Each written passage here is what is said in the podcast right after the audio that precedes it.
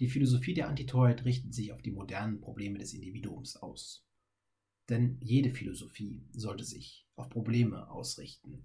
Dies haben wir in gewisser Art und Weise in der Moderne vergessen. Die lange Suche nach der Lösung dieser Probleme des modernen Menschen ergab das ein oder andere. Im Ergebnis ergab es, dass das Individuum die eigenen Probleme nur lösen kann, wenn es im Besitz einer eigenen Wahrheit ist. Doch eben die Suche danach erfordert eine Fülle von Wissen. Wissen um jene Dinge, die tief im eigenen Unbewussten schlummern und um jene Dinge, die ungesehen um einen herum geschehen. Deshalb ist die Philosophie der Antitoid mit dem Daimon des Sokrates zu vergleichen. Eben jener Daimon war laut Sokrates der Grund dafür, dass er anders als alle anderen war. Dieser Daimon ist mit einer inneren Stimme zu vergleichen.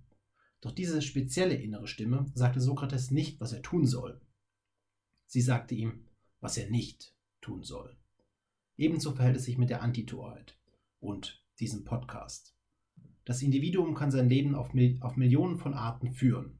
Doch dabei ist es wichtig zu wissen, auf welche Arten es dieses nicht führen sollte. Will es weiterhin ein Individuum sein? All dies erfordert die eigene Wahrheit. Niemand wird aber eure Wahrheit für euch finden, denn sie zu suchen ist das größte Abenteuer des modernen Menschen.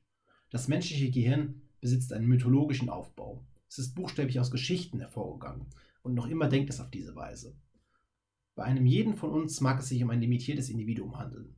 Doch mit diesem Fluch der Limitation geht ein Versprechen einher. Das Versprechen, besser zu sein, besser zu werden.